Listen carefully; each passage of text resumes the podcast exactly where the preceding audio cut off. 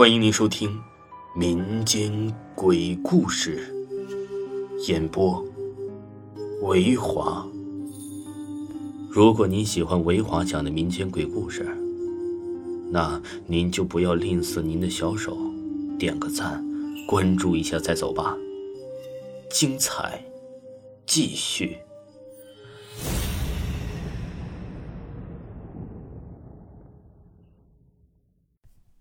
本故事纯属虚构。小的时候呢，家里条件不太好，为了每天晚上省点电，我早早的我就熄灯上了炕就去睡觉去了。上炕熄灯睡觉的时候呢，由于我没什么事儿，就是挺无聊的呗，就听我爸爸们给我讲的故事。故事的主角是我爸的奶奶，应该就叫这个外祖母呗。我爸爸奶奶的身体一直也不好。每天大部分的时间呢，就是在睡觉。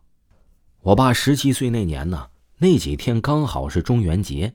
那天晚上啊，开始太奶奶就说了一晚上胡话了，因为啊，说年龄稍微大一些了，说的一些乱七八糟的，都是老一时候的事儿了。第二天呢，我这老太奶奶就跟换了个人样似的。大早上起来呀，就开始在屋子里转来转去的，和往常转来转去完全不一样。我的奶奶做好饭之后啊，连续就吃了三大碗饭，还说没吃饱。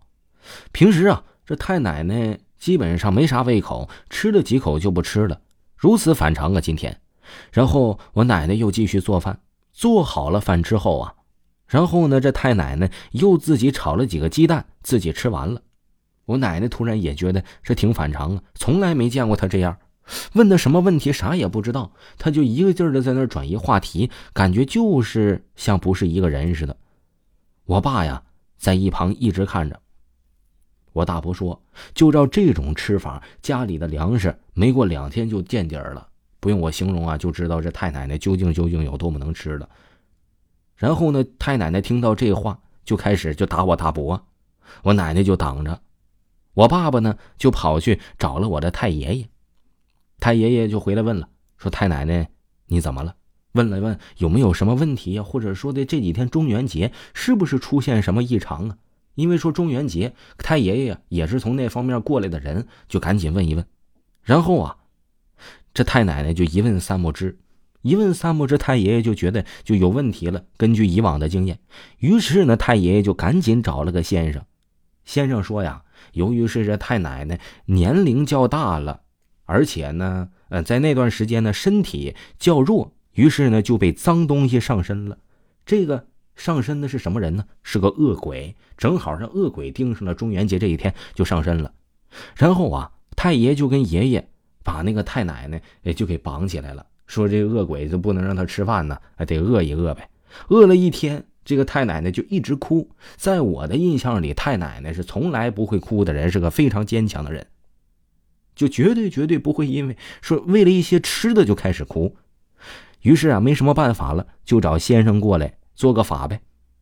对我太奶奶说：“说家里条件不好，哎呀，恶鬼啊，你就行行好吧，给我们放过去啊，你差不多就行了吧，该走就走吧，从哪儿来回哪儿去呗。”太奶奶于是逮着先生就骂。说关你啥事啊？我吃点怎么了？然后先生一个嘴巴子上去就招呼他了，问他你滚不滚？然后又是几个嘴巴子下去，十分凌厉，那咔咔嘴巴子呀！我太奶奶就说：“我错了，我再吃一顿我就走，行不行？让我说的吃一顿吧。”这先生也是暴脾气，又打了一下子，说滚不滚？然后啊，这太奶奶就晕倒了。由于啊好几天没吃饭，打了几下。于是就晕倒了呗。等醒了之后啊，这太奶奶就跟以前一样了，说也不饿了，依旧是吃那么些，而且呢也不在院子里走，也不再说胡话了。看来呀，这恶鬼是真实存在的。等醒了之后啊，发现这太奶奶有的时候身体确确实实的是虚弱了一些。照之前来说呀，像是呃先生说，应该是被人把这个阳气。给取走了一些恶鬼随之带走的，让太奶奶还是及时的补充补充身体，可能啊也就逐渐的好转了。听众朋友，本集就给您播完了，如果呢没有听过维华的专辑，那么维华呢，嗯，将在下个月要推出一本叫做《维华讲民间鬼故事》第二部，非常非常刺激的一本嗯小说，就是像民间鬼故事的每一篇的故事都非常的非常精彩，而且呢，绝对绝对是三 D 音效，绝对是诚意满满。喜欢的朋友一定不要错过维华的这部专辑，可以先加起来哦。咱们下期。再见。